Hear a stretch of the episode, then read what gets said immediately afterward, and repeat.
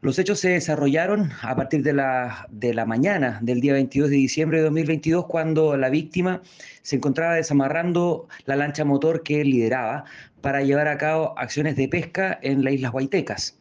Momento en el que sin ninguna justificación arremetió en contra de este el imputado, un hombre de 29 años, quien con un cuchillo apuñaló a la víctima en el pecho,